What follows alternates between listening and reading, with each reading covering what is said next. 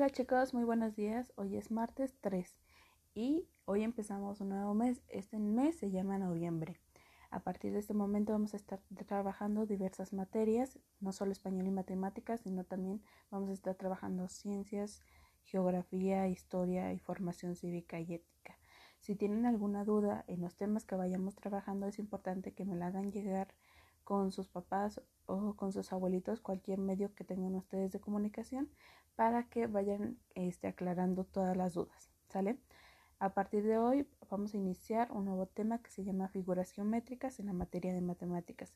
Si podrán recordar, la semana pasada estuvimos trabajando los ejes de simetría en las figuras. En este caso, una figura es simétrica si se tiene al menos un eje de simetría. Recuerden los ejes de simetría es esa línea imaginaria o la línea que nosotros podamos colocar en medio de la imagen o, de la figura y que al doblarla sea igual. En este caso, dos figuras serán simétricas entre sí respecto al eje si al doblarlo estas figuras coinciden exactamente.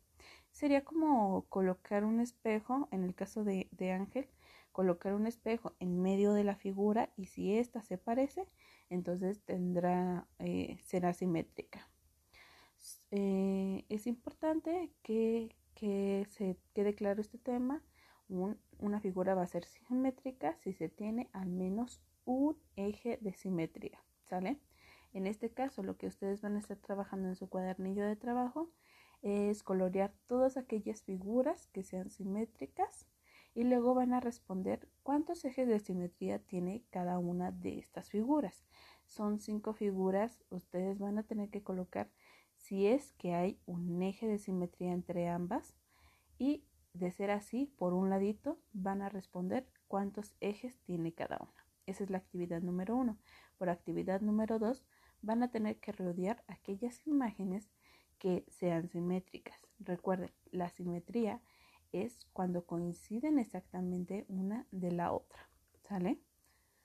Y por última actividad que van a realizar el día de hoy es con apoyo de la cuadrícula que viene de su lado derecho, eh, van a tener que completar esos dos dibujos que vienen ahí. Tienen que irse guiando por la línea. Por ejemplo, en el primero es un globo terráqueo, digo, un globo eh, aerostático en el cual van a tener que ir de puntito en puntito juntándolos hasta que quede la imagen del mismo tamaño, de la misma forma, ¿sale? Por favor, apóyense de la, de la cuadrícula que viene a, su lado derecho o, de su lado izquierdo.